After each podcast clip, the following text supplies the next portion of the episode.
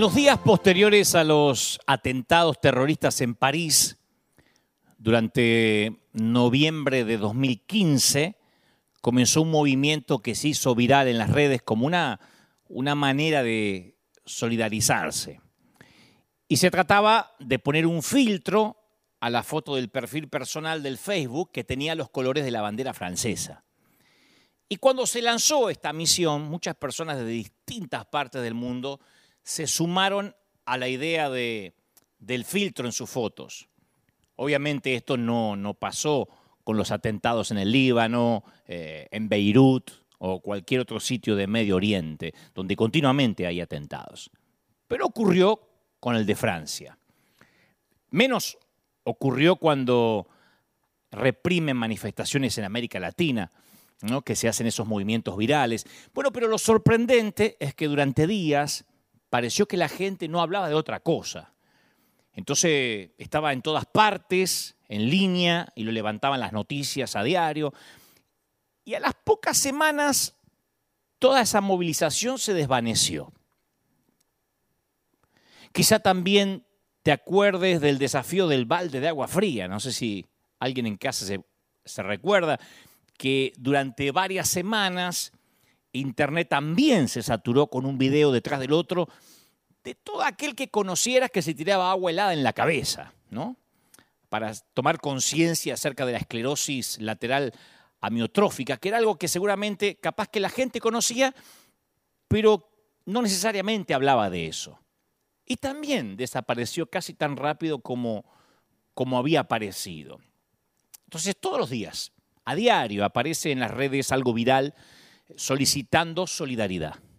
Ayudemos a Martita que necesita un trasplante y aparece la foto de la ñañita con tubos de oxígeno y todos comentan algo, uy, hay que hacer algo, hagamos algo, oh Dios mío. Eh, otro escribe, esto es muy terrible, alguien debería hacer algo, el gobierno tendría que actuar, por favor, ayuden ustedes que ustedes pueden, eh, firmemos la petición, comparte esto y dale like, salvemos a la niña.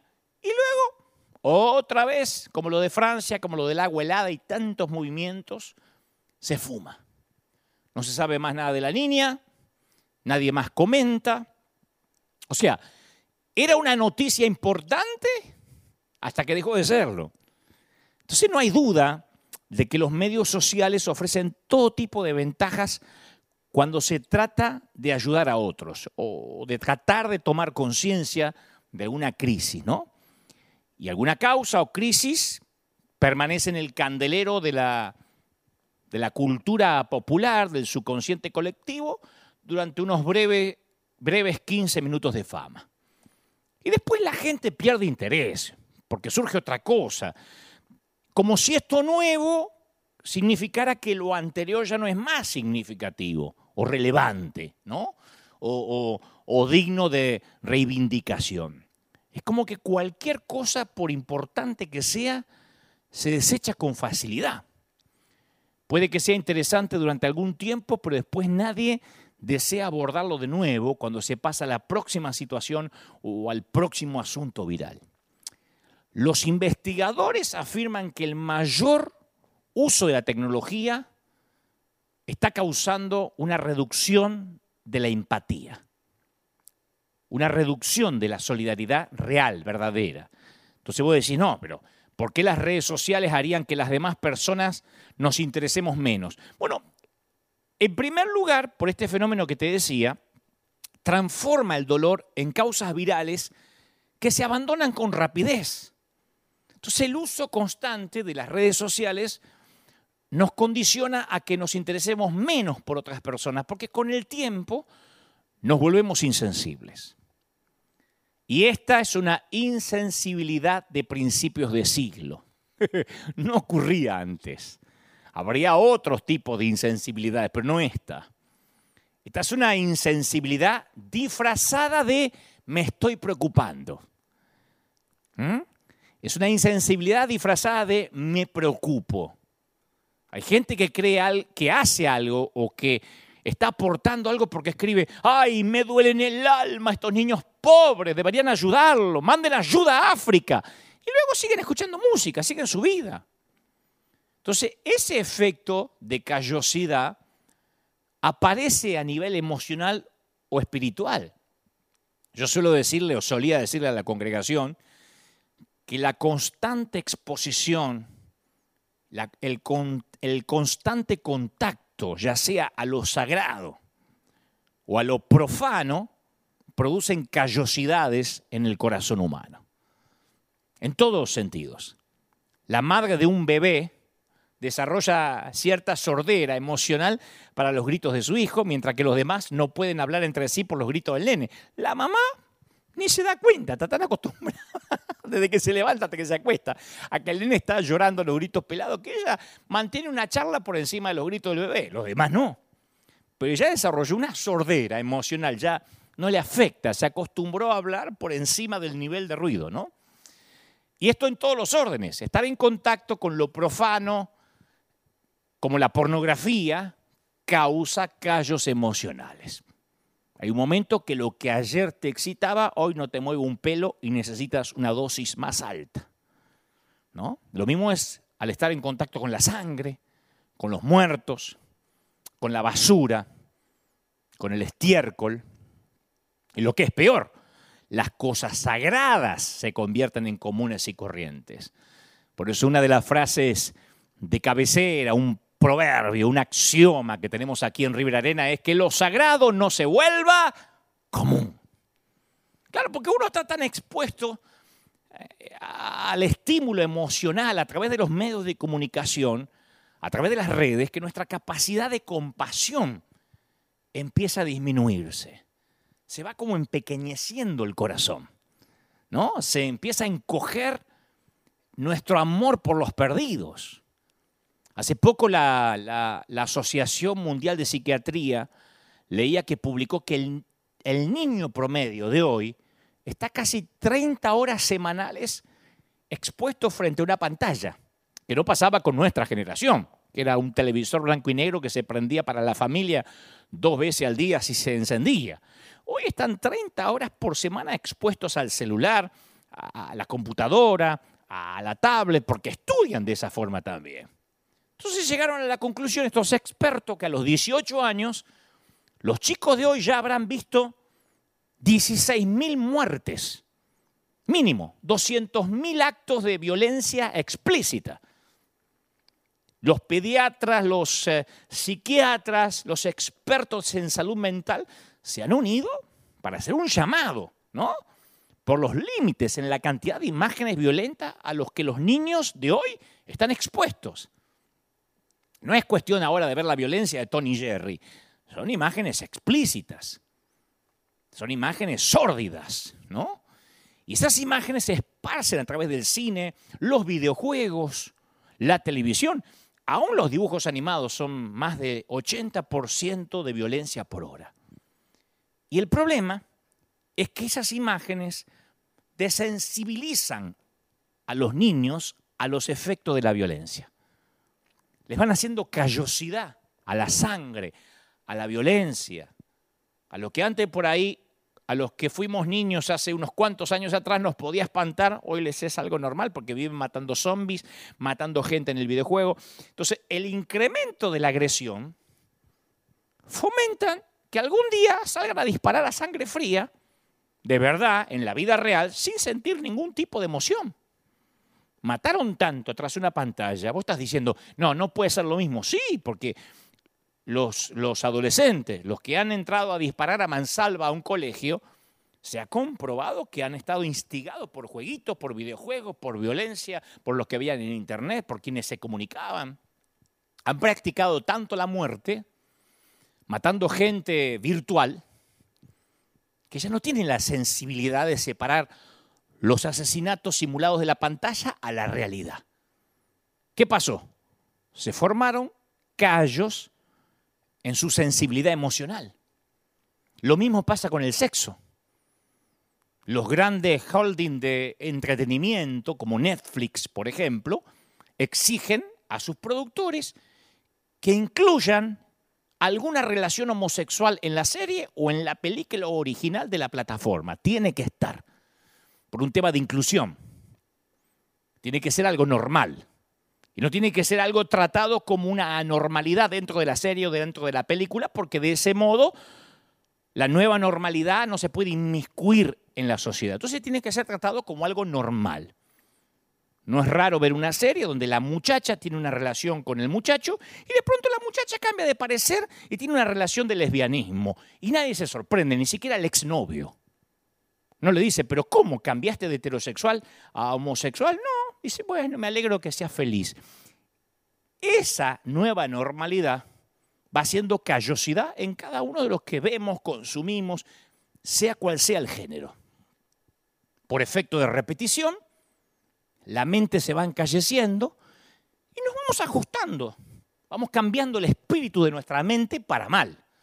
Pablo escribe, el apóstol Pablo, en 1 de Timoteo 4.1, eh, dice, el espíritu dice claramente que en los últimos tiempos algunos abandonarán la fe para seguir a inspiraciones engañosas, doctrinas diabólicas, ¿se acuerdan? Palabras de Pablo, del apóstol.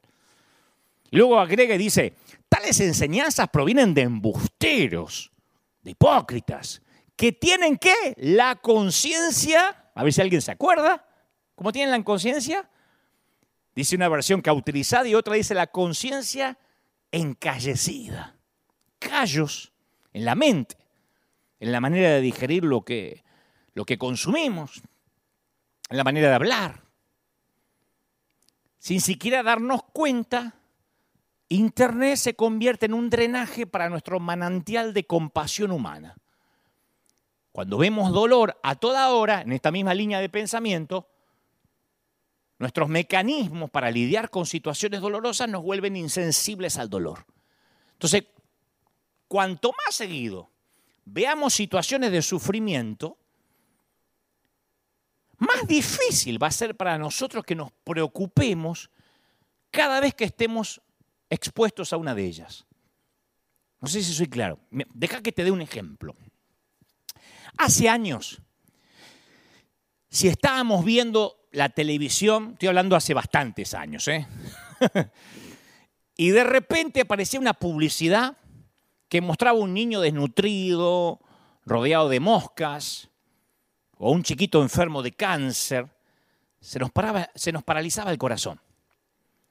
Era como que, como que esas imágenes eran tan incómodas que inmediatamente sentíamos deseos de orar y de hacer algo más, de colaborar, de sembrar, de enviar dinero. Viste que generalmente hay hospitales que tratan con el cáncer de niños que te dicen, usted puede colaborar de esta o de otra manera, ¿no? o puede adoptar un niño en África y asegurarse que coma dos veces al día. Uno, uno buscaba el teléfono, se conmovía. No podíamos soportar el sentimiento de culpa de ver a otro ser humano sufriendo mientras nosotros estábamos cómodamente, a lo mejor sentados con aire acondicionado, mirando eso en una enorme, a través de una enorme pantalla plana. Pero después de un tiempo vemos tantas imágenes que simplemente ya no nos molestan tanto. Se convierten en otro anuncio cualquiera que vemos otra vez. Entonces, después de verlo varias veces, se vuelven invisibles. Después de ver varias veces la misma publicidad de un niño desnutrido o pobre o luchando con la metástasis, se hace invisible. Y aquí lo que te decía al principio, la repetición de un estímulo hace que exprese menos cada vez que estamos expuestos a ese estímulo. Sucede cada vez más seguido. A nosotros nos pasó y nos sigue pasando cuando hacemos misión graneros, proyecto honra y vemos la reacción de cierta gente. No digo todos, no te estoy metiendo en la misma bolsa, de cierta gente. Hay de todo en la viña menos uvas, decía un amigo. Al principio de la pandemia poníamos la repartición de bolsa, proyecto mi gente, eh, proyecto honra de ir a ver un abuelito que necesitaba, vivía en condiciones paupérrimas, necesitaba un lugar para hacer sus necesidades, eh, eh, le llevamos lo que sea, y la gente no paraba de llorar. Ponían al lado de los comentarios de YouTube los emoticones de gente llorando, porque al ver tanta miseria humana, la marginalidad en la que algunos viven, era conmovedor, no puedo llorar, no puedo parar de llorar, no puedo ni escuchar el mensaje, no me quito esas imágenes de la cabeza. Algunos meses después empezó a pulular y abundar la gente que escribe, che, ¿ya empezó a predicar antes? ¿O todavía están pasando los viejos eso? Eh, un montón de gente. Che, ya, ya empezó el mensaje, quiero recibir. Otros ponen, ya dejen de mostrar pobres, que vayan a trabajar. A otros ponen, me aburre siempre lo mismo. Y capaz que era el mismo que lloró la primera vez. El dolor ajeno ya no conmueve tanto como la primera vez. ¿Y sabes por qué? Porque nos volvemos y nos hemos vuelto insensibles. Entonces la imagen ya es familiar, casi no nos perturba, a menos que hagamos una pausa. Y recordemos que esa es la imagen de un ser humano. Una persona real que está sufriendo innecesariamente, que podría ser mi papá, que podría ser mi abuelo, que podría ser yo cuando viejo.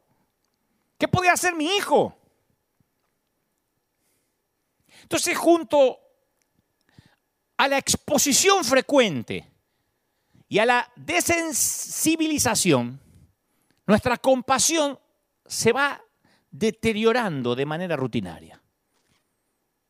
Esto es a causa de las redes, de la, del gran flujo de información, porque a lo mejor un posteo del pastel de manzana que horneó tu amiga va seguido de un texto de tu madre, un video acerca de un rebrote del virus en Argentina y de una invitación para ver un concierto online de Arjona. Todo junto.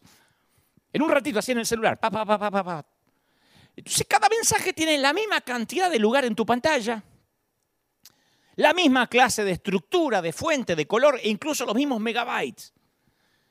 Y cuando los mensajes aparecen detrás del otro, un mensaje detrás del otro, nuestro cerebro ya no diferencia entre ellos. ¿Cuál es la cosa más importante que leímos hoy? ¿Qué es lo más importante que vimos hoy? ¿Qué fue lo más importante? ¿El aviso que salió la nueva temporada de Luis Miguel o que las vacunas no alcanzan? Los muertos de COVID enterrados en fosas comunes en Brasil o el meme chistoso de Messi. Hay un momento que todos los mensajes parecen más o menos iguales. Y vos decís, pero eso es normal, es la nueva normalidad. Cuando la receta nueva de pastas gluten free es seguida o está en la misma altura que una noticia acerca de un esposo que mató a su mujer a golpes, y a eso le sigue un video divertido de un gato lamiéndose, seguido inmediatamente por un artículo acerca de un nuevo virus, nuestro cerebro lucha por distinguir cuál es la cosa más importante. Y cuando un alimento delicioso se hace visualmente igual a algún crimen horrible, nuestro cerebro registra ambos hechos como más o menos similares, lo cual va entrenando a nuestro cerebro y a nuestro corazón a preocuparse menos por las malas cosas. Por eso podemos decir, uh, otra vez lavándole los pies viejos, dale, ¿cuándo empieza la prédica? Porque acabamos de ver recién una bomba en Beirut y vimos los muertos ahí en vivo. Vamos, tenemos callos. Todo es relativo. Todo está ahí afuera, en algún lugar del ciberespacio. Después de todo, no pasó en la vida real, pasó en Internet. Y con un rápido clic, clic, clic, clic, clic, podemos ignorarlo y al minuto comprarnos una nueva cafetera en Amazon. no tenemos que sentir que el corazón nos duele al pensar que otra persona está lidiando con la enfermedad, con el agua sucia, el terrorismo, eh, el abuso, la enfermedad, el femicidio. En lugar de eso, lo ignoramos y podemos leer un posteo que anuncia que ya están grabando la nueva temporada de La Casa de Papel y a ver cuándo la estrenan para hacernos una maratón. Con tanta información que creemos recibir, porque solo la recibimos, no la estamos asimilando, nosotros le ponemos like o compartimos el video y ya creemos que estamos sirviendo a Dios. Una locura. Esta semana, esta semana que pasó, me volvieron loco preguntándome cómo podía ser que no me pronunciaba respecto a lo que sucede en Colombia. ¿Cómo puede ser que Dante no se pronuncia? Y yo quiero decir esto y quiero que me escuches bien. Me lo decían como si el simple hecho de que yo diga algo en las redes va a validar o a demostrar que yo amo a los hermanos colombianos y que si no pongo nada en las redes significa que no me importan los colombianos. Porque es cool o es parte del esnovismo poner un cartelito que diga oremos por Colombia. Ah, qué sensible que es Dante a los colombianos, ya cumplí. Capaz que ni me pongo a orar, pongo el cartelito. Después miro Netflix. Pero ya puse oremos por Colombia en mi muro, cumplí. Y además que no tengo la obligación de pronunciarme sobre ningún tema político de ningún país, a menos que Dios me lo diga, ni siquiera de mi Argentina. Imagínate si me tengo que pronunciar con todo lo que pasa en Argentina. Dejo de predicar y hago campaña. De hecho, a cómo está el mundo, a cómo está el mundo hoy, debería pronunciarme todos los días por cada país. Mira lo que es Venezuela, un polvorín. Cuba, Panamá, México. ¿Qué país se salva? ¿Qué nación hoy no merece un pronunciamiento? Tengo que hacer una lista acá de países, y pero no mencionaste África, no me dijiste nada de Rusia, y de Putin no dijiste nada, y de Biden no hablaste. O sea, yo no soy el Papa para que tenga la obligación de pronunciarme como jefe de Estado del Vaticano sobre algo. Si oro por una nación o una crisis, lo hago en secreto y punto. No tengo la obligación de poner un cartelito para validar que me importa Colombia. Además, como si fuese poco, si llego a mencionar algo de Colombia, de Argentina, que a veces en un acto fallido digo algo, aparecen cientos de religiosos diciendo qué fácil que es opinar viviendo en Estados Unidos. ¿eh? Yo a veces opino de mi país algo chiquitito. ¿Cómo se ve que estás afuera sin conocer nuestra realidad? Así que no, gracias. No me pronuncio. Prefiero orar en secreto o ayudar en vez de poner cartelitos virales. Pero esa es la nueva insensibilidad. Me preocupo y tengo carga por los perdidos, pero por internet. Es la insensibilidad disfrazada de me preocupo a través de las redes. Y sin ni siquiera, y sin siquiera darnos cuenta, sucede. Poco a poco el corazón se va haciendo más chiquitito, se encoge, nos hacemos insensibles. Todos los días nos escribe gente que nos dice, ¿a dónde deberíamos enviar dinero? Por cada vez que enviamos dinero que estamos enviando a todos los países desde, que comenzó la pandemia llegan cientos de consejos de a dónde deberíamos enviar. ¿A quién? Porque se ve que Dios nos da el dinero para bendecir, pero no nos dice a quién, Dios lo dice a ellos. Tuvimos que redactar una respuesta tipo que dice, mira, envía tu sugerencia que diga en el asunto, ¿qué hacer con el dinero que no es mío? Debajo del asunto, pobres a los que yo ayudaría con el dinero que no es mío, pero no lo hago porque estoy cómodo en mi casa. Te dice, pero qué grosero. No, es que enviamos ayuda, nos unimos a fundaciones, a, iglesias que quieren ayudar, que salen, que se arriesgan en la pandemia, se arriesgan a, a contagiarse. Y un montón de gente detrás de una laptop o de un celular te dice, no, no, no, no, ¿por qué ahí? ¿Por qué no van allá? Hasta nos escriben. Conozco una abuelita a una cuadra de mi casa que no tiene para comer. ¿Ustedes podrían ayudarla? Pero che, vive una cuadra de tu casa. Hay gente, como mostramos hoy, esta gente querida de Colombia, que dice, no nos mande dinero, nosotros podemos. Pero no creer a la gente y los llamados que yo recibo y el equipo. Escúchame, ¿sabes que hay alguien que tiene que ir de tal lado a tal lado y tiene que juntar para la gasolina. Ustedes le podrían ayudar, pero juntale vos, macho. Creen que de esa forma, M aquí, envíalo a él, están sirviendo. ya cumplieron. ya está. Ya hoy cumplí. Los conecté con quien les los puede ayudar. Y nos lavamos las manos.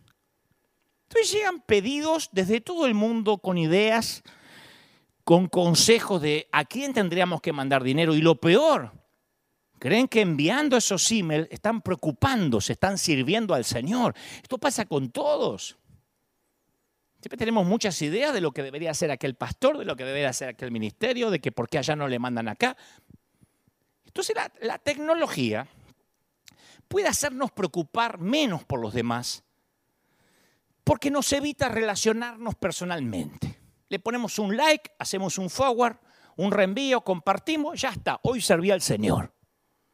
Podemos enviar mensajes de texto, conversaciones completas, videos, publicaciones, sin tener que mirar a nadie a los ojos.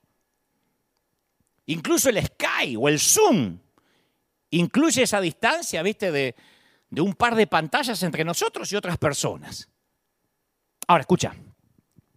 Digamos, por ejemplo, que vos perdés tu trabajo.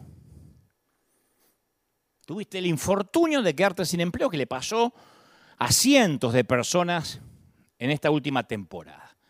Entonces publicás en tus redes, en Facebook, por ejemplo, me quedé sin trabajo esta mañana. Cuando la mayoría vemos eso, ¿cuál tiende a ser nuestra reacción?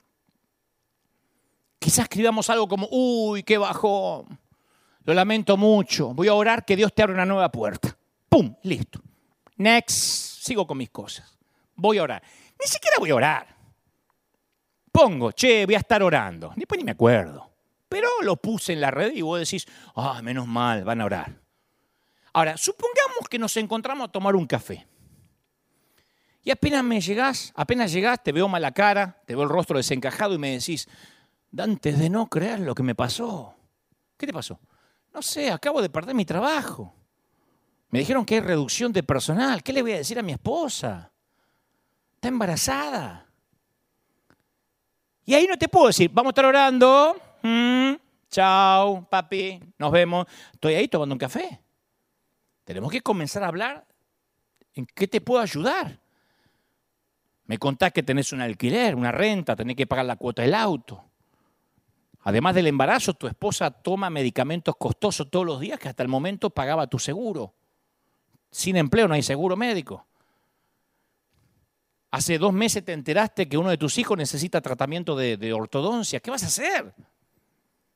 Entonces mi conexión con vos mueve profundamente mi corazón. En algo te tengo que ayudar. Si es que sos mi amigo. No puedo decir voy a estar orando, te pongo un like, una manito. Cuando estoy frente a vos me preocupo mucho, más de lo que podría hacerlo a la distancia, a través del Facebook. Lo que te trato de decir es que de lejos es más fácil desconectarse. Pasarlo por alto porque no me gusta sentir dolor. Ya bastante tengo con mi vida como para sentir tu dolor. Voy a estar orando y punto. Colombianos, estamos con ustedes. Para mí es más fácil que ponerme a orar por Colombia todos los días. Quedo bien con los colombianos como los políticos, ¿viste? ¿Viste los políticos cuando levantan un bebé así durante la campaña? Y se sacan la foto y después se sacan el pibe de acá. Yo puedo hacer eso también. O puedo hacer lo que me manda el Señor, orar en serio. Entonces cuando nos relacionamos cara a cara en un entorno íntimo, me hago participante de lo que te está sucediendo. Y el mismo fenómeno sucede a nivel más personal. Alguien me decía, Después de la muerte de mi padre, publiqué lo triste que me sentía, la foto de mi papá, y a los pocos amigos, todos mis amigos, a los pocos minutos, perdón, todos mis eh, amigos hacían comentarios, me dijeron que, que me amaban, que iban a orar por mí por esta pérdida. Y en ese momento, me, perdón, me sentí bien. Pero a los días nadie más lo mencionó. Ninguna persona me preguntó por la muerte de mi padre ni cómo me sentía. Me hizo sentir como que realmente no le importaba a nadie. Porque la mayoría cumplió. Sí, vamos a estar con vos, vamos a estar orando, pero nadie se le ocurrió decir, voy a tu casa. Y ojo, que puede estar la excusa de que estamos en pandemia, estamos en cuarentena. No, gente que inclusive sabe que puede hacer el esfuerzo de ir a su casa y darle un abrazo. Lo que hacemos es que a través de un post o de un like a través de las redes sociales, somos simples boyeristas. Boyeristas que les gusta mirar, que veo tu vida desde mi celular. Entonces cuando nos relacionamos a la distancia nos termina preocupando menos. Ahora vos decís, ¿y por qué debería preocuparme más si nadie más lo hace? Porque si hemos elegido seguir a Cristo, necesitamos comprender que Dios nos pide que nos amemos unos a los otros como Él nos amó. La palabra griega en, el Nuevo Testamento traduce compasión, es, una palabra muy, muy singular. A mí me gusta cómo, cómo, en griego se escribe compasión porque la traduce de manera así, dice, splagnisomai, splagnisomai. Pues ¿y eso qué significa? Bueno, splagnisomai significa ser conmovidos hasta las entrañas. Cada vez que la palabra dice, y el Señor se conmovió, es, dice splagnisomai. Se conmovió Jesús hasta las entrañas. Fíjate que cuando se estaba escribiendo el Nuevo Testamento, las personas creían que el amor y la compasión se originaban dentro de los intestinos. ¿Por qué? Porque ese es el lugar más profundo del cuerpo, justo en el centro. Splag nisomai. Splag nisomai. Y cuando utilizaron esa palabra describieron un dolor, un sentimiento de empatía hacia otra persona que se sentía interiormente, en lo profundo. No era, le pongo un like, voy a estar orando, pongo un meme. No, hay algo más importante. Significa que lo que yo siento por lo que te está pasando es tan fuerte que me siento movido a la acción, a hacer algo. No pases esto por alto, es un principio poderoso. La compasión no es solo una emoción. Ah, y hagan algo por África. Che, qué mal que me hizo ver esas imágenes. Sácamelo. Eso no es compasión. Eso es lástima. La compasión no es solo esa cierta sensación que uno tiene y se te pasa cuando cambias de canal. La compasión verdadera exige acción, produce enojo, hasta inclusive produce enojo. El evangelista, el pastor Bill Hybel suele decir, yo le llamo el efecto Popeye. ¿Te acordás Popeye, el marino? El dibujo animado. El marinero que cuando veía que Brutus maltrataba a Olivia o pasaba alguna injusticia, comía espinaca, se ponía loco y le salía el Popeye, el marino, con esos músculos de adentro, el momento Hulk. El efecto Popeye es lo que nos mueve a hacer algo. Me, me, da dolor, me conmueve hasta las entrañas ver esa pobreza. No puedo creer que acá en México la gente viva así. Que no hay que ir a Somalia, no hay que ir a, a Uganda. Mirá, a México. Y la gente vive bajo láminas, bajo lonas, defeca casi donde come, si es que come. Entonces no digo, ay, qué pobreza, mm, qué terrible. ¿Cuándo empieza a predicar? No, digo, tengo que hacer algo. Enviar dinero, sembrar, ir yo, no sé, si no puedo ir a México, veo quién vive al lado de mi casa. Déjame decirte de esta manera, si, si, vos decís que te interesa, si yo digo que me interesa, pero no actúo conforme a ese sentimiento, es lo mismo que no interesarse para nada. Y yo quiero que reflexionemos sobre esto porque puede ser difícil de comprender, porque es cambiar un paradigma, es desaprender algo, es creer que si yo hago viral un mensajito ya me interesa y me estoy preocupando. No, pensemos esto en nuestra vida diaria. Cuando vemos algo en Instagram que realmente se relaciona con nosotros o algo en Facebook y hace que sintamos alguna emoción, ¿qué hacemos? Le hacemos clic. En Instagram le damos dos golpecitos a la foto, que implica que nos gusta, dos toquecitos.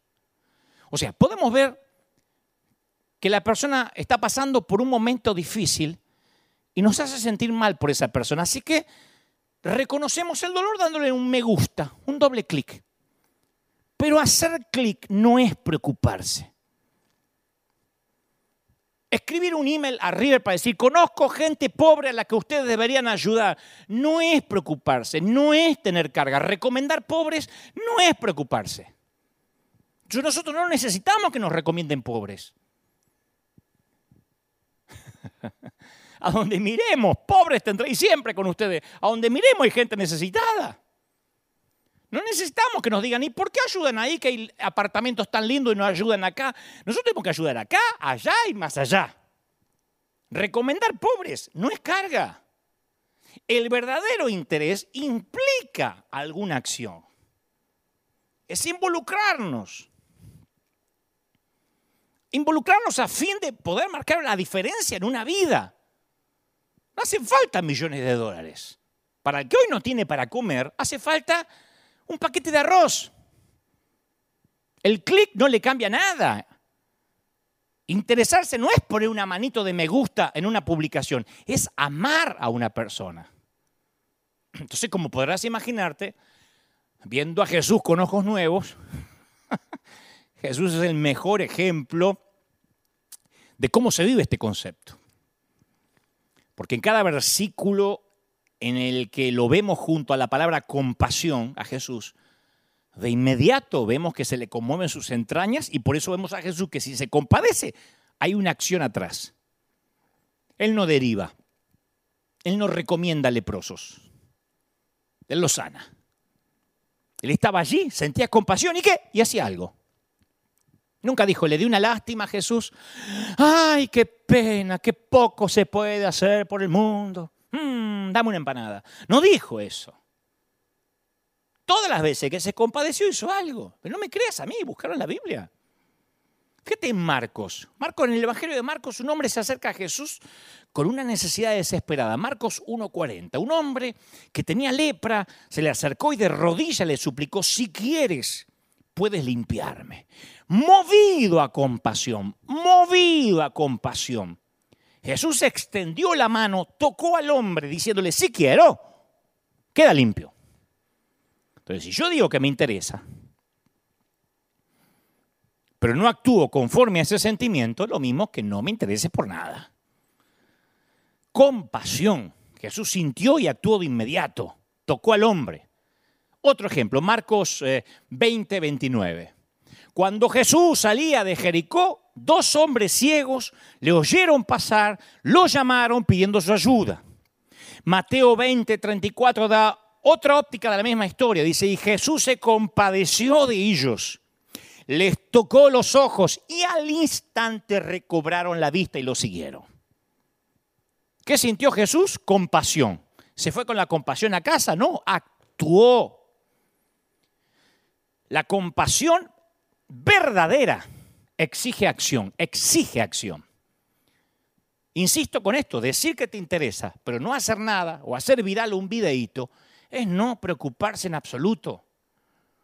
Y estamos viviendo en una sociedad en la que cada vez nos preocupamos menos por los demás. Incluso hasta se puede cuantificar.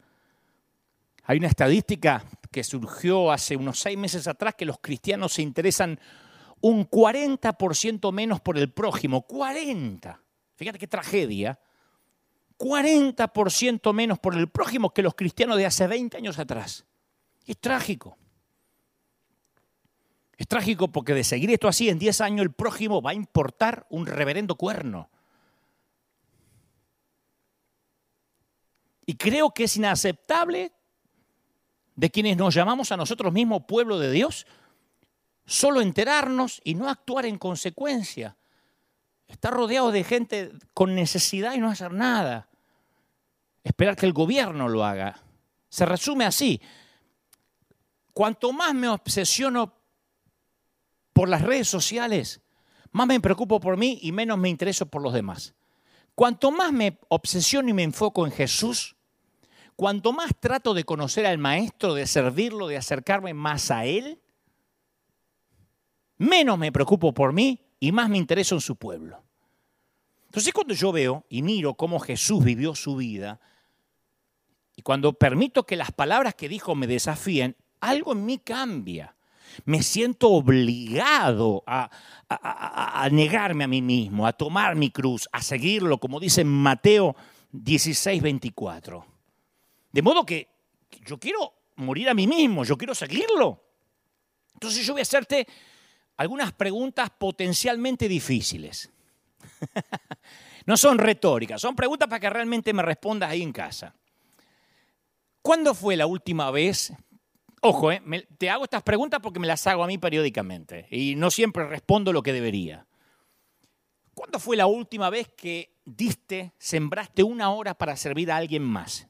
No cuenta dentro de la iglesia. ¿Cuándo dedicaste un día entero a alguien?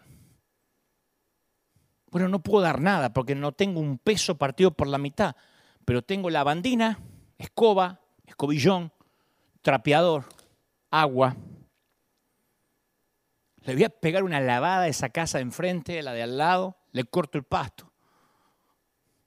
¿Pasaste alguna vez un fin de semana completo sirviendo a otras personas? Insisto, no cuenta lo que hacemos dentro de un edificio. Yo me lo pregunto a diario, porque a veces yo puedo decir, no, yo, yo, predico.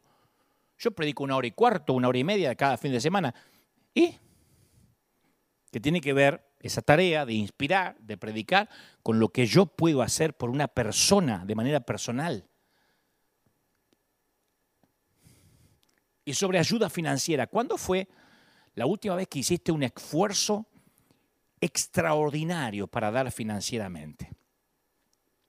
Que diste una cantidad significativa. ¿Viste que hay gente que hablas de esto? ¡Eh! Ya empezó a pedirle, tocas el bolsillo. Como decía mi viejo pastor, se bautizan todo menos la billetera. ¿Cuándo fue la última vez que genuinamente diste algo que le marcó la diferencia a otra persona, que le cambió el mes? Y por las dudas, yo estoy harto, porque dice, eh, ¿cómo un hombre de Dios se va a hartar? Sí, yo me harto igual que todo el mundo. Estoy harto que alguien me diga, vos podés dar porque allá es más fácil. ¿No será que acá es más fácil porque doy y porque siempre di? ¿Porque di 40 años mientras viví en Argentina? Ah, vos podés ayudar porque tenés más que yo. ¿No pensaste que tengo más que vos porque ayudo? ¿Por qué tiene que ser al revés? Entonces, ¿cuándo fue la última vez que dejaste de hacer algo que realmente querías hacer porque en vez de eso, elegiste invertir ese tiempo en la vida de alguien más. Deja el dinero al lado. Pensemos en tiempo. Si hiciste alguna de esas cosas recientemente, entonces yo celebro a Dios con vos. Estoy feliz. Yo sé que hay mucha gente que hace eso, por eso River es tan sólido, porque hay mucha gente que dice, yo soy parte. Yo quiero ser parte de ayudar a ese viejito. Yo quiero ser parte de Misión Graneros en Colombia, en Panamá, donde decía, acaba mi siembra, acaba mi ayuda, no puedo ir, pero acaba parte de mi tiempo hecho dinero. Porque cuando trabajas, te dan dinero, ¿no es cierto? Pagan tu tiempo, una hora de tu tiempo, dos horas de tu tiempo, un día, un mes. Y la gente envía horas de su tiempo en un cheque eh, a través de la tarjeta, a través del banco, de, de, de cash. ¿Por qué? Porque el tiempo representado en el dinero que le pagaron lo invierte en la gente. Yo sé que eso está, ocurre acá y en el mundo. Pero si no recordás la última vez que hiciste algo como eso, ¿será que a lo mejor no estás tan cerca de Jesús? No estamos tan cerca de Jesús como decimos. Vos decís, eh, qué picante que te viniste. no. Pero hay, hay algo que yo doy por hecho. Hay algo que yo doy por hecho, que cuando las personas estamos realmente cerca de Cristo, nuestras vidas ya no tratan sobre nosotros mismos. No gira, no orbita todo alrededor de nuestro ombligo. Nuestras vidas tienen que ver con glorificar a Dios y amar a la gente, amar a otros. Y no podemos perder esas oportunidades divinas. Ahora, así como te digo una cosa, te digo la otra. ¿eh? Yo acá no me vengo a presentar como héroe, al contrario. Soy más Clark Kent que Superman. yo no te puedo contar la cantidad de veces que me habré pasado oportunidades de bendecir por alto debido a mi egoísmo, a que estaba mirándome el ombligo, Quizá Dios quiere que tomes el teléfono y llames a alguien. Quizás vas manejando hacia algún lugar cuando ves a una persona con una llanta pinchada. Y decides bajar y, bueno, voy a ayudarla. Cuando ves una necesidad, ¿cuál es la respuesta? Uy, mira, hay una persona con la llanta pinchada, con la goma rota, ¿es mi oportunidad o no? Mejor le escribo a River para que le regalen una llanta nueva. Eso no es. involucrarse. Ahora, lo que hagas es tu decisión. Pero insisto, decir que algo te interesa, que te preocupa, que te da carga y no hacer nada no es preocuparse en absoluto. La compasión requiere acción, no un like o un compartir o poner un meme. Y la compasión cuesta. Pero muchas veces en nuestra cultura queremos la compasión sin mucha complicación. Sí, estamos dispuestos a hacer algo, pero siempre y cuando sea fácil para nosotros. En tanto, no sea demasiado inconveniente. Voy a hacer un clic, voy a retuitear, le pongo un link al comentario, le pongo un me gusta, comparto este enlace. Todo eso es sencillo. Lo hace cualquiera cuya madre no tomó demasiado ácido fólico durante el embarazo. La compasión verdadera tiene un costo. Hacer clic es limpio, la compasión es engorrosa, la compasión es engorrosa y te ensucia. No siempre es fácil y directo. Si estamos movidos por la compasión, la verdadera compasión, yo no te voy a mentir. Ya somos amigos, no te voy a andar vendiendo gato por liebre. Te lo voy a decir claro y sencillo. Lo más probable es que no sea cómodo. Te ofreces a adoptar un niño que proviene de un hogar difícil, disfuncional, y a medida que lo vas conociendo, te das cuenta que es complicadita la historia. No son los singles. Estás adoptando un chico que viene con traumas, con problemas, con disfuncionalidad, y va a costar. Capaz que decís, yo me gusta servir a los jóvenes de la iglesia y tengo mucho que ofrecer a los adolescentes y después te das cuenta que muchos de esos adolescentes son mordaces, viven en pecado, son egoístas. Bienvenido a la iglesia real, no a la hipócrita, a la real. Vas a revolver basura. Las cosas se complican. Tratar con gente es tratar con organismos vivos. La gente, la gente es complicada porque, porque sos complicado, porque soy complicado. Yo me acuerdo el año pasado salimos a repartir comida, ¿no? Apenas empezó la pandemia. Entonces no podíamos pedirle a ningún voluntario que salga para no exponerlo, porque si se lo pide el pastor va y por ahí se, infecta, se enferma y dice, bueno, yo fui porque el pastor me pidió. Entonces para no tener conflicto de intereses salimos nada más el equipo, la planta pastoral, cuando no se podía salir. Y repartíamos comida acá, donde podíamos alrededor, que hay muchos sitios acá en Anaheim que son sitios de escasos recursos. No viven en láminas, en chapa, porque esta es otra historia, otra economía, pero no tienen que comer.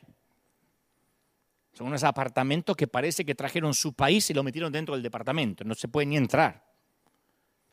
Y nos encontramos con gente agradecida, con lágrimas en los ojos y con gente que nos miraba con asco. Que agarraba la bolsa y ni te daba ni las gracias. Como si fueras el repartidor, ¿viste? Que pagaron para que eso llegue. Y el año pasado me acuerdo que estábamos repartiendo alimentos en lo peor de la pandemia. La cuarentena estaba terrible. Y una vecina me dice a mí personalmente, ¿por qué no le dejan bolsas al hombre que está acá al lado? Le digo, estoy llamando y no contesta. No, no, no, pero déjeselas ahí, en la puertita, que vive solo. y se me ocurre abrir la puerta y dejarle así, así, ¿eh? Abriendo del lado de afuera, no es que entré, dejarle una bolsa con alimento, una bolsa así como a los River, ¿no? Que siempre llevamos de todo. Me doy vuelta y el hombre sale y le pega una patada a la bolsa, vuela la leche, el arroz, los frijoles, vuela todo, lo revolvió en el aire, rompió todo, salió los gritos y me quería agarrar a golpes. Yo no necesito la compasión de nadie. Y pegó y rompió todo. Era, ¿Sabes lo que era en plena pandemia ver todos los alimentos desperdigados por el piso? Y con el corazón quebrantado me pregunté, porque yo no te, no te voy a decir que le dije, y lo amé. Yo tenía unas ganas de agarrar el cuello. Porque esta, esta en, versión apostólica y en ese momento el Señor me dijo, ámalo, aleluya. Le llevé dos bolsas más. Yo quería sacarle lo que había tirado para que no lo agarre del piso. Yo digo, desgraciado, con todo lo que estamos haciendo nosotros, arriesgándonos, se da el lujo de patear la comida que podíamos darle a otro. Y me pregunté si preocuparme por él fue importante. Le dije, Señor, ¿por qué me pasa esto? Y el Señor me mostró que cuando dejo de centrarme en mí mismo, Dios cambia vidas. Pero a veces, algunas veces, Él hace lo que menos esperamos. La vida que quiere cambiar es la nuestra. Yo me enojé tanto por un poquito de leche y unas bolsas de comida. ¿Qué siente el Señor cuando tanta gente desprecia la cruz? Cuando tanta gente desprecia el sacrificio que hizo en la cruz del Calvario, yo necesito nada, yo necesito, nos morimos y nos comen los gusanos.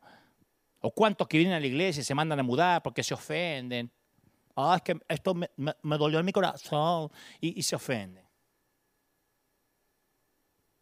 Entonces no tenemos tiempo para andar sacarnos selfie detrás de otra, de obsesionarnos en qué vamos a escribir nuestra última publicación si estamos ocupándonos de alguien más. Y como seguidores de Jesús debemos preocuparnos más. ¿Sabe por qué? Porque la verdadera compasión exige acción. Dije esto un montón de veces y lo diré otra vez. Decir que nos interesa pero no hacer nada no es preocuparse. Ver a otros en necesidad tiene que conmovernos desde lo profundo de las entrañas y cuando sentimos esa compasión hay que actuar en el nombre de Jesús. ¿Y sabes por qué hay mucha gente que prefiere creer que sirve a Dios diciendo, heme aquí, envíalo a Él? Enviando a otro que haga el trabajo. ¿Sabes cuál es el kit de la cuestión?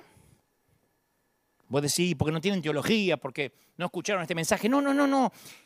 ¿Sabes por qué? ¿Querés que te diga por qué la gente dice, Señor, heme aquí, envíalo a Él? ¿Sabes por qué dicen, vayan, vayan ustedes, manden la plata allá? ¿Por qué no van a África? Ah, Argentina no venís, ¿no? ¿Te gusta Yanquilandia? ¿Por qué no venís acá a dar? Los que dan recomiendan, ¿sabes por qué hacen eso? Porque no aman. No aman a la gente. Puedes decir, no, si, te están diciendo por qué aman, no, vos nunca enviarías a que otro besara a la mujer de tu vida. Che, me enamoré de esa flaca, vos no sabes. Ah, no me haces el favor de besarla y fumarte todo esto del romance, viste que a mí ah, me da una flojera. Llévala a cenar, besala, transala, viste. Cuando esté lista me caso con ella. Pero yo, la verdad que, anda, anda, anda, bendecila. ¿Vos mandás a otro a que pase tiempo con la persona que amás? Para que una iglesia crezca es obligatorio amar. Ese es un requisito excluyente.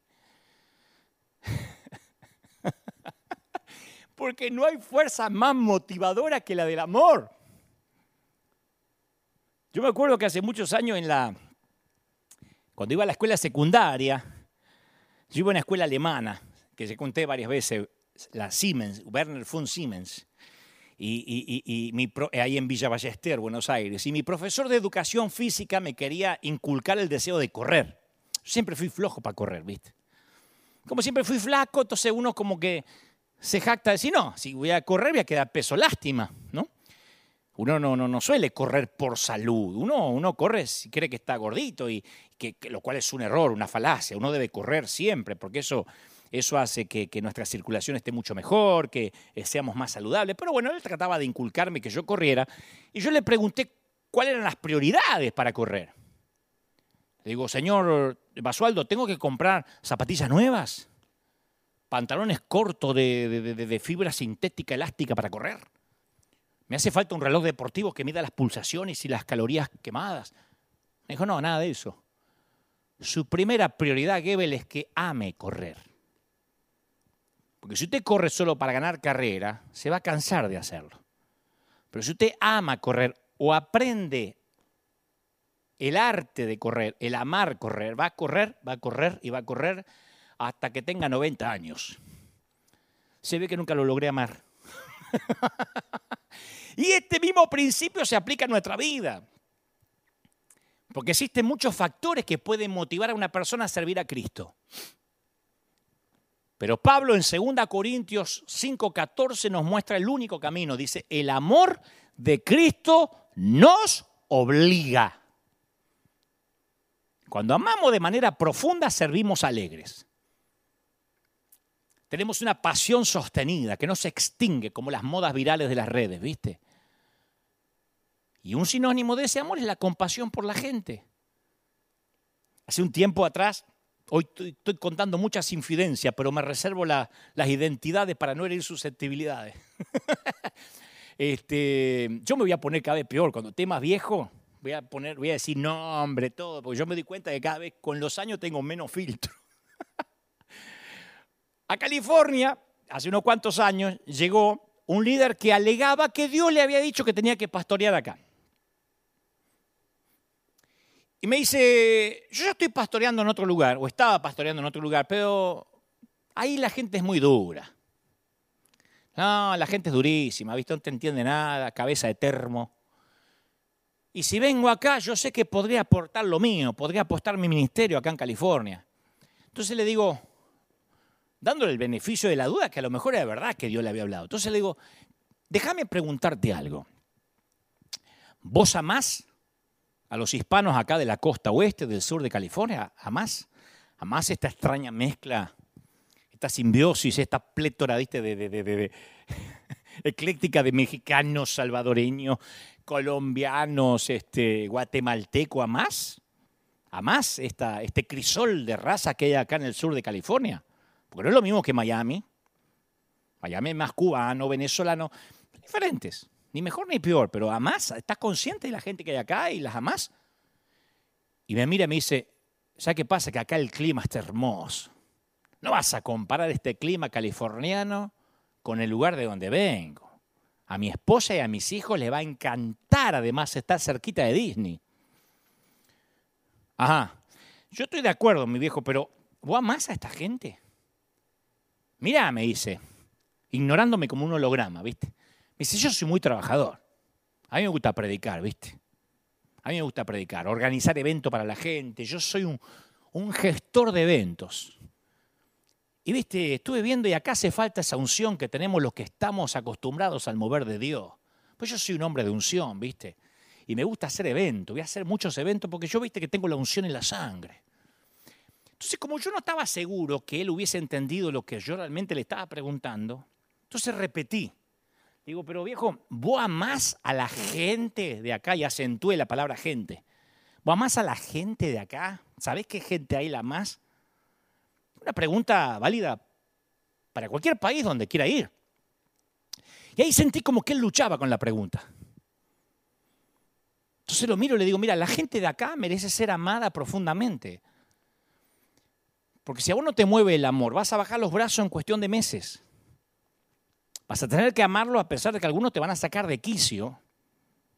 Porque si no los amas, la gente te va a parecer incluso más dura que el lugar donde ahora estás saliendo. me miró así con los ojos duros. Y me dice, ¿en dónde vivo? Yo suelo ir a comer a un restaurante mexicano y, y es gente buena. Ahí vi que no entendía nada. Ahí vi que, no, no, no, no, no irrigaba, no llegaba agua al tanque, viste, que algún patito se había salido de la fila.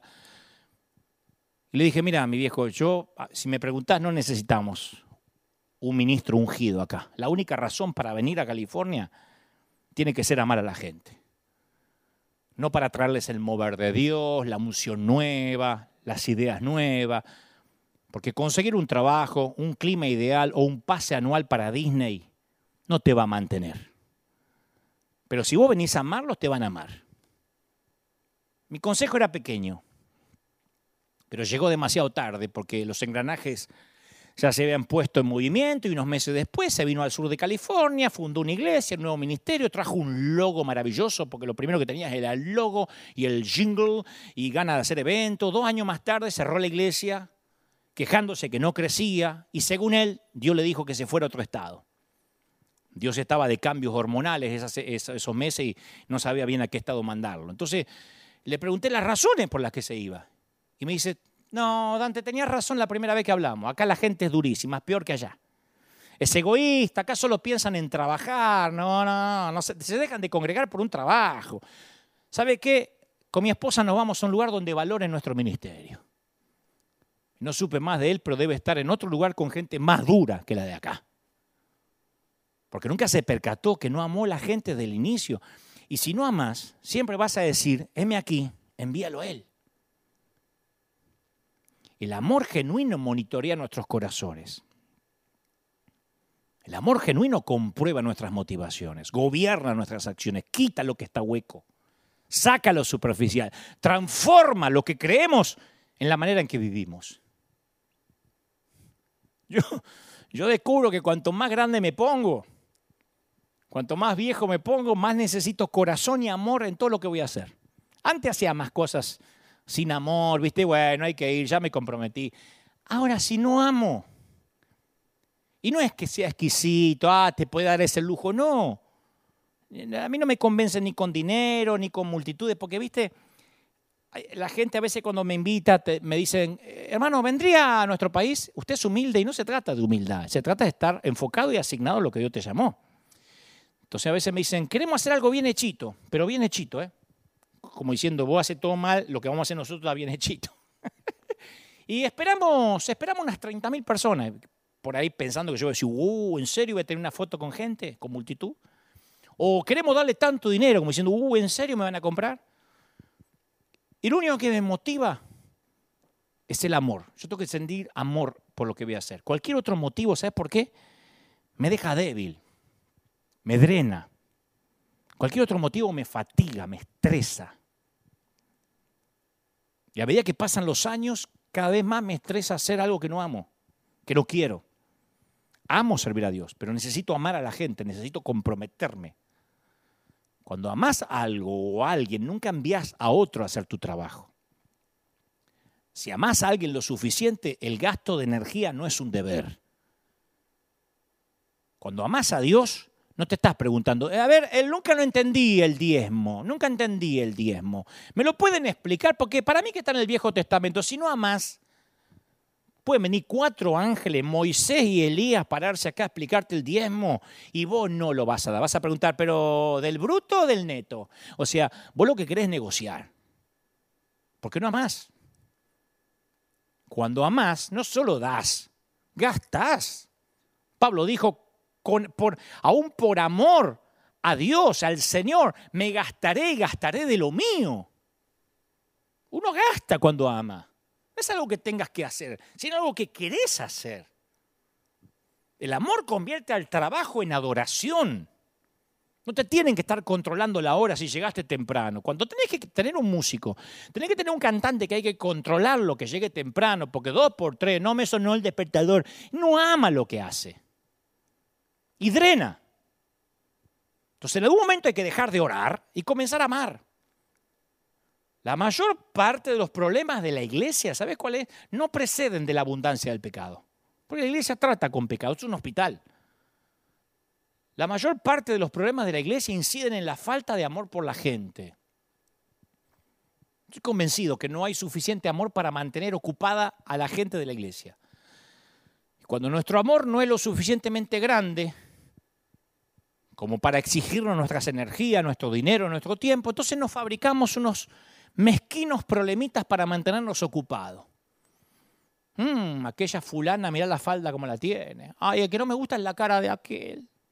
Como no amamos a nadie, entonces no estamos, nos inventamos mezquinos, problemitas. Necesitamos amar a la gente, que, que, eso consuma nuestra fuerza, nuestras energías, porque así es Dios. Dios nos ve con los ojos de un padre y ve nuestros errores como nosotros vemos los errores de nuestros hijos, ve nuestra humanidad pero también ve lo que valemos. Mira, voy a terminar con esto. Yo tengo una historia que reafirma este principio. Jesús cruza al otro lado del mar porque necesita descansar. Está fusilado, está agotado.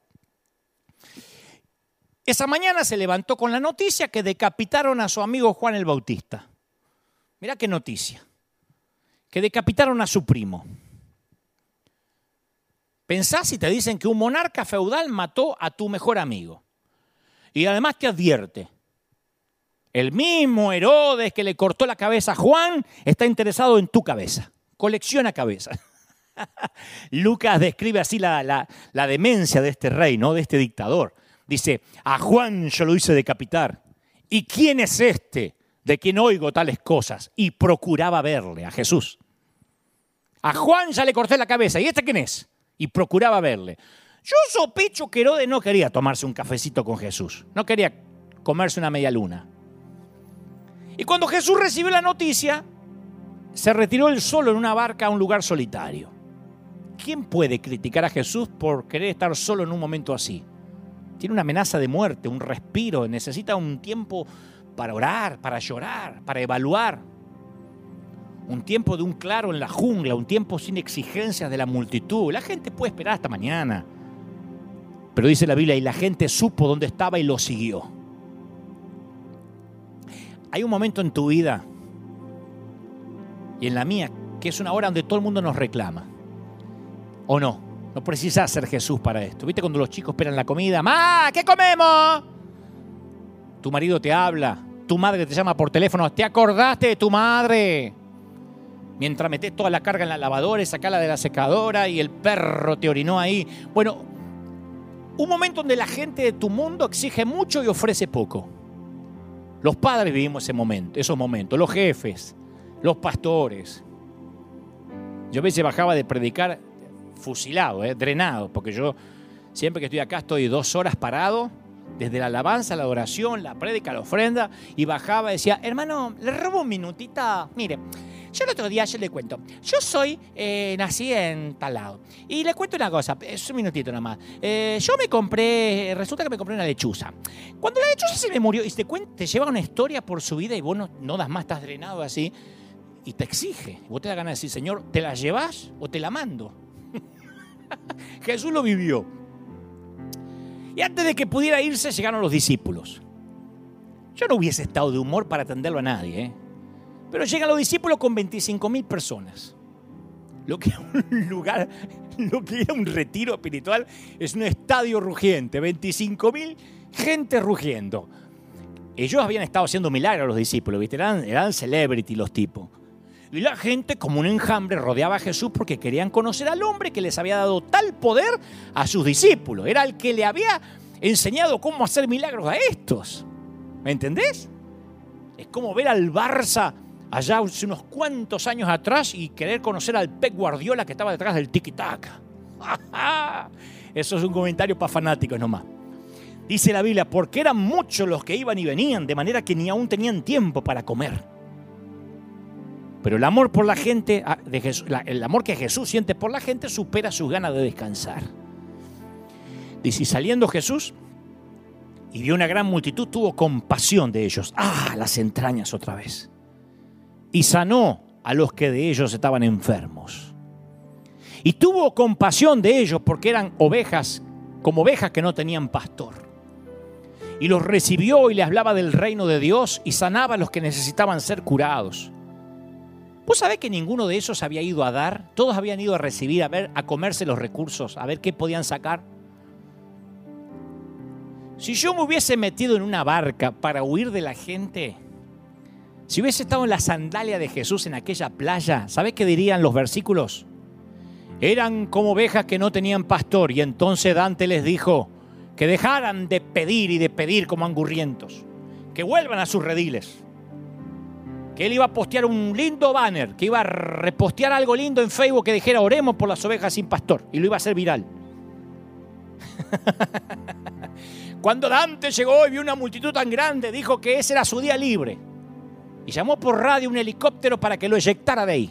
Y les dijo, yo los voy a conectar con gente que anda dando comida. Conozco una iglesia que ayuda mucho. bueno, así estaban los discípulos.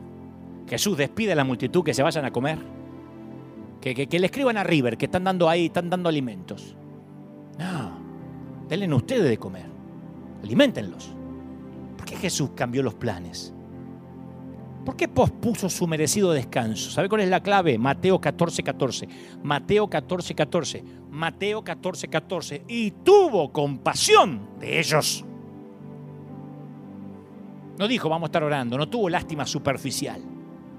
Sintió el dolor en las entrañas. Se sintió tan impresionado por las necesidades que se olvidó las suyas. ¿Cuánto hace que no te pasa algo así? Lo diré otra vez. Lo he hecho una vez y lo diré otra vez. Cuando la energía de una iglesia que debe consumirse hacia afuera implosiona, se quema interiormente, el resultado es catastrófico.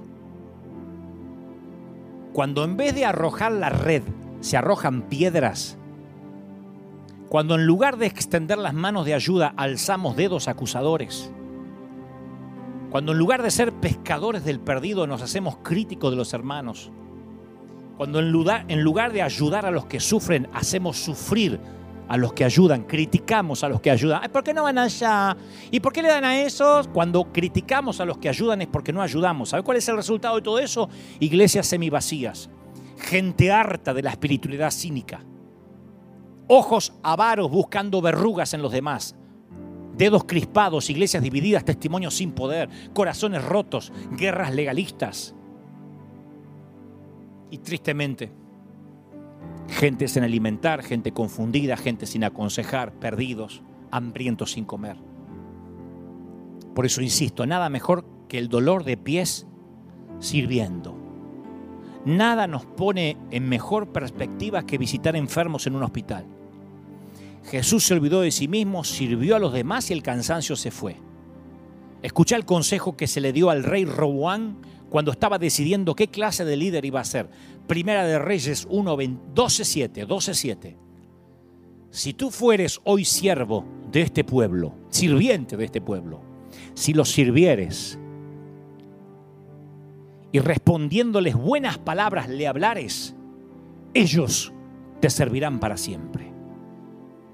Este consejo sabio reconocía que servir a aquellos a quienes se dirige produce lealtad, lealtad y respeto.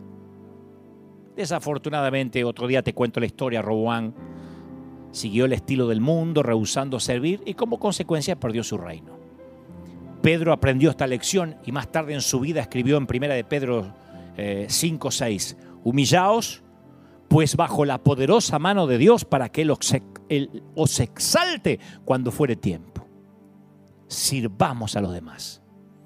Nos van a amar por eso. De eso deberíamos estar hechos los líderes. De amor. Y Dios nos va a exaltar a su tiempo. En el reino de Dios el verdadero poder para influir viene cuando servimos. Hace poquitito hablé con un líder frustrado. Me preguntó si el secreto del crecimiento era saludar a la gente en la puerta, pagar un espacio en la tele, tener más like, tener más, más, este, más view en los live o hacer más durante la semana. Eh, realmente quería saber. No es que quería una taja, una pócima mágica, quería saber. Y yo aprendí que cuando hay alguien que quiere saber, así como yo soy yo, que soy un eterno aprendiz, yo aprendí que una de las formas de control es sustraer o ocultar información. Jesús dijo en, en Juan 15, 15, no lo voy a llamar siervo porque el siervo no sabe lo que hace su Señor, lo voy a llamar amigos. Porque todo lo que oí de mi Padre que a mi padre le oí decir, se los he dado a conocer a ustedes. Así que Jesús igualó el ocultamiento de información con la esclavitud. Viste que Jesús los mantuvo a los muchachos observando todo. Él quería que liberaran al endemoniado como él, que detengan la tempestad, que hagan cosas hasta mayores. Cuando uno retira información a nuestra gente, generamos campamentos de esclavos. Cuando le decimos a la gente que no pueden tener la unción del pastor, que solo nosotros somos los ungidos, que acá hay un altar santo, que ellos están allá abajo y nosotros acá arriba, es una religión con esteroides. No hay masa muscular. Es un cuerpo inflado, pero débil. No es sólido. Así que yo decidí contarlo todo auténticamente por el tiempo que Dios me tenga acá. Mientras que esté, va a ser una iglesia auténtica, sin hipocresía. Así que le dije a este muchacho, mira, ¿Sabe lo que tienen que hacer? No son más live, no son más view, no es eh, hacer un nuevo logo. Vivimos en la época del menor esfuerzo, viejo. Hay gente que quiere tener un cuerpo delgado sin esfuerzo, quiere un auto nuevo sin trabajar. Muchos cristianos viven así. Quieren escuchar, viven así.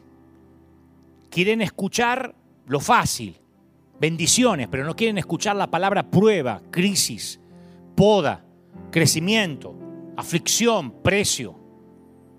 Conozco un montón de líderes, ministros que quieren multitudes sin trabajo duro, bendiciones sin obediencia, comodidad sin sacrificio, evangelio sin cruz. Tenemos que dejar la, vida turista al estilo desierto para ingresar a la herencia, a ser soldado como la era Josué. Y tenemos que dejar un estilo de vida sin compromiso y determinarnos por una vida con responsabilidad de trabajo duro. Le dije, mi viejo, es el libro de los hechos, no de las ideas. No es la teoría de los discípulos, no son las palabras de los apóstoles, son los hechos. Y yo estoy convencido que si habláramos menos e hiciéramos más, causaríamos el mismo impacto que la iglesia de los apóstoles. El Señor no nos dirá, bien pensado, siervo fiel, bien dicho, siervo fiel, bien predicado, hará el único elogio posible y es consecuencia de nuestra compasión. Bien hecho, Bien hecho. No, va a decir qué bien que recomendaste. Bien viralizado. Buen meme en internet. Buena compartida de video. Bien hecho. Las palabras son baratas y ya hemos abaratado demasiado el Evangelio. Dios no recompensa lo que decimos, sino lo que hacemos. Y por años practicamos la santidad por sustracción. No hagas esto, no hagas aquello. Aquello es pecado. El problema es que los cristianos pueden abstenerse de hacer cosas incorrectas y seguir sin hacer nada correcto. La bondad no es ausencia de maldad. El plan de Dios no consiste en que nos congreguemos una vez a las semanas Muchos saben todo lo que no hay que hacer, pero ¿qué hacen? Hay dos clases de pecado. El pecado de comisión, que consiste en cometer algo que no debimos hacer, y el pecado de omisión, que son las cosas que no estamos haciendo para Cristo. La pregunta es, ¿nos lavaremos las manos o lavaremos pies ajenos? No era responsabilidad de Jesús lavar pies. Era un trabajo para el servidor más bajo del tótem judío. Sin embargo, Jesús tomó la responsabilidad no era su responsabilidad. Pilato hizo lo contrario, se llevó las manos, se lavó las manos como una manera de decir, ah, que alguien más haga algo, ¿eh? Heme aquí, envíalo a él. Y eso no lo absolvió de la culpa. Le faltó el valor moral a Pilato de dejar ir a Jesús. Como quería satisfacer a la multitud, a Jesús mandó a azotar, dice la palabra, para que lo crucificaran. Era un complaciente, un pusilánime Pilato. Tenía más miedo de desagradar a la multitud y perder like que de violar su propia conciencia. Actuó como un pelele en lugar de actuar como un hombre. Así que termino. ¿Te puedo dar un consejo? El último que no me estás pidiendo. ¿Te puedo dar un consejo que no me estás pidiendo? Lo único que me avala para darte este consejo son 30 años de peregrinar cristiano y 52 abriles, con sus errores y virtudes. Cuando veas la necesidad, no delegues.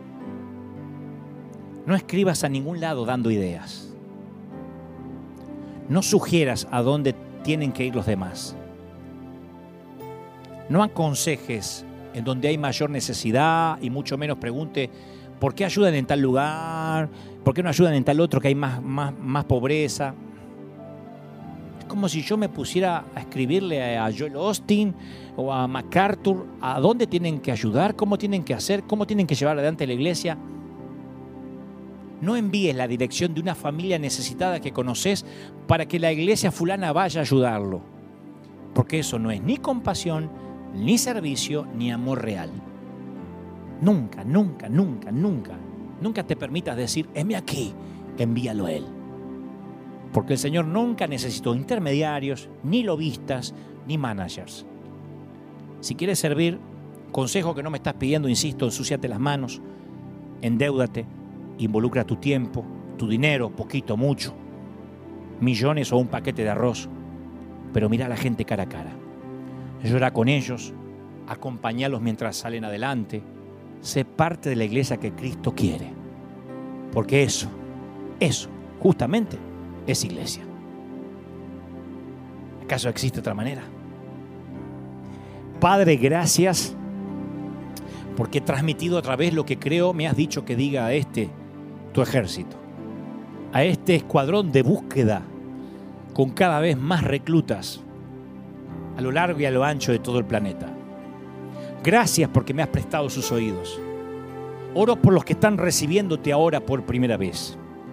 Oro, Señor, por los judíos, ateos, musulmanes, adventistas, testigos de Jehová, católicos, que ahora están dando un paso de fe y van a tener una relación contigo de verdad. Anota su nombre en el libro de la vida. Oro por los miles que están del otro lado y han recibido esta palabra y ha venido una convicción del Espíritu que conmueve en sus entrañas y dicen, Señor, yo tengo que hacer algo, me tengo que involucrar con un dólar, con un peso, con mi tiempo, con mi gente lavando, fregando, haciendo algo. Algo tengo que hacer. El Señor me muestra que Él está movilizando a su iglesia en todo el mundo, que nos sacó de los templos para que esta movilización comience y como el río de Ezequiel llegue donde antes no habíamos llegado. Me muestra el Espíritu Santo que el tiempo que estamos viviendo es un tiempo nuevo, es un tiempo de, de nuevos, nuevos inicios, de un avivamiento como no hemos visto jamás antes. Me muestra el Espíritu Santo que lo que estamos viviendo ahora no se ha vivido y no se volverá a vivir, que es una oportunidad única para ser aquellas personas agentes de bendición. Señor, levanta muchos misiones graneros que tengan otros nombres, otras ideas. Levanta muchos proyectos honra, aunque no tengan la bandera o la camiseta de River. Otros en todo el mundo que digan, vamos a hacer, vamos a generar, vamos a movilizar, vamos a acometer el hecho de amar. Vamos a salir a la calle y que el mundo nos vea amando y que por esto conozcan que tenemos al Señor. Bendigo a la iglesia de River a los que se están preparando para el gran regreso, para el gran retorno, para la reinauguración de un nuevo tiempo. River la experiencia. Para que los que entren aquí desde los eh, estacionamientos, desde los pasillos, sientan la gloria de Dios. Experimenten el poder y el amor de Dios y digan, cuando llegué, un río me envolvió. La gente se desesperaba por abrazarme, por besarme, me amaron. Estoy orando por nuestra familia, por los que están escuchando y viendo esto desde cualquier parte del mundo. Te bendice el Señor. ¿Cómo no te va a bendecir? Te ama el Señor. No sabes cuánto te ama el Señor. Por eso te habla así. Por eso te habla así, porque te ama, porque se empecinó con tu vida, porque no ha bajado los brazos con respecto a tu vida. Te ama el Señor. Está contigo. Aleluya.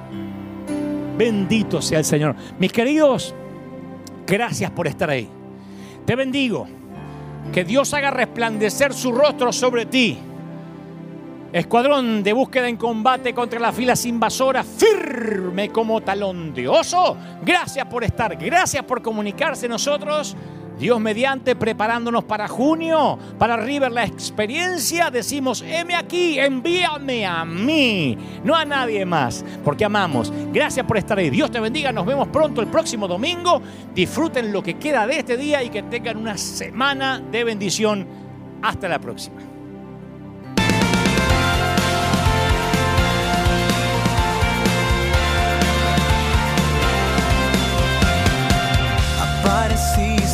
Noche de soledad, abandonado y perdido te reconocí. Tu voz diciéndome no temas, yo estoy aquí.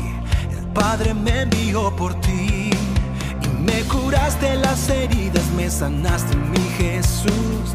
Todas mis cargas las dejaste allí en la cruz. Algo tan grande no lo puedo comprender. Oigo tu dulce voz diciéndome una y otra vez.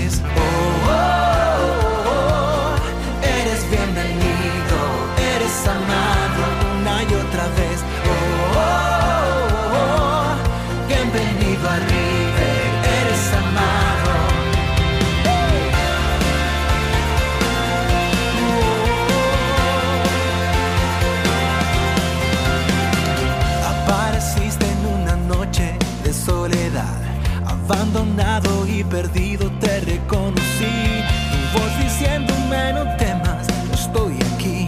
El Padre me envió por ti.